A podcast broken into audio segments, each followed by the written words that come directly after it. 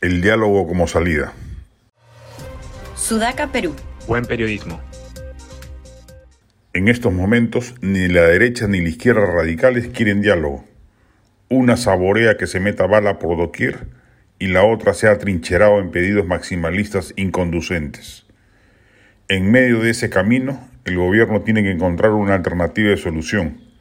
Y frente a un conflicto social de raigambre política y de demandas estructurales, la opción del diálogo es la mejor a la mano, la más eficaz y la más democrática.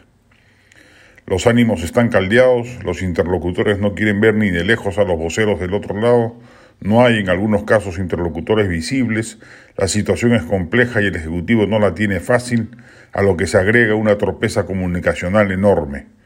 Dina Boluarte ha demostrado ser más solvente y elocuente de lo que se esperaba, pero su premier tiene que cambiar de narrativa pronto.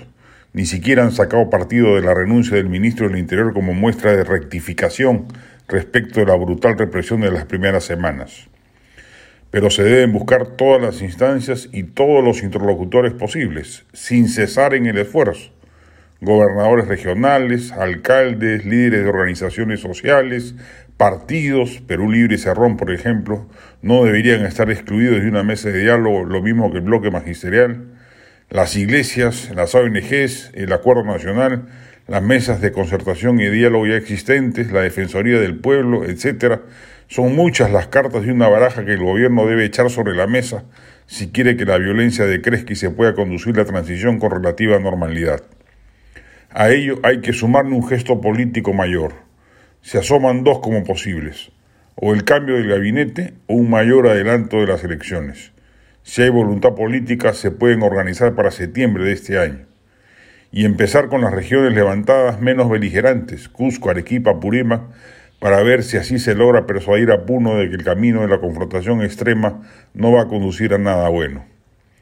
Por cierto, diseñar y ofrecer un plan sur alto andino con proyectos de inversión específicos y tangibles ayudaría sin duda a encontrar alternativas a los pedidos políticos iniciales, liberación de Castillo, cierre del Congreso, renuncia de Boluarte y Asamblea Constituyente, que son inaceptables.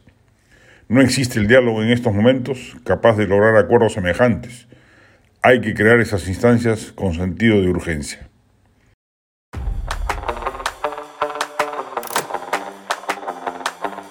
Este podcast llegó gracias a AFE, operador logístico líder en el mercado peruano que brinda servicios de almacenaje, transporte de carga, courier y cómics.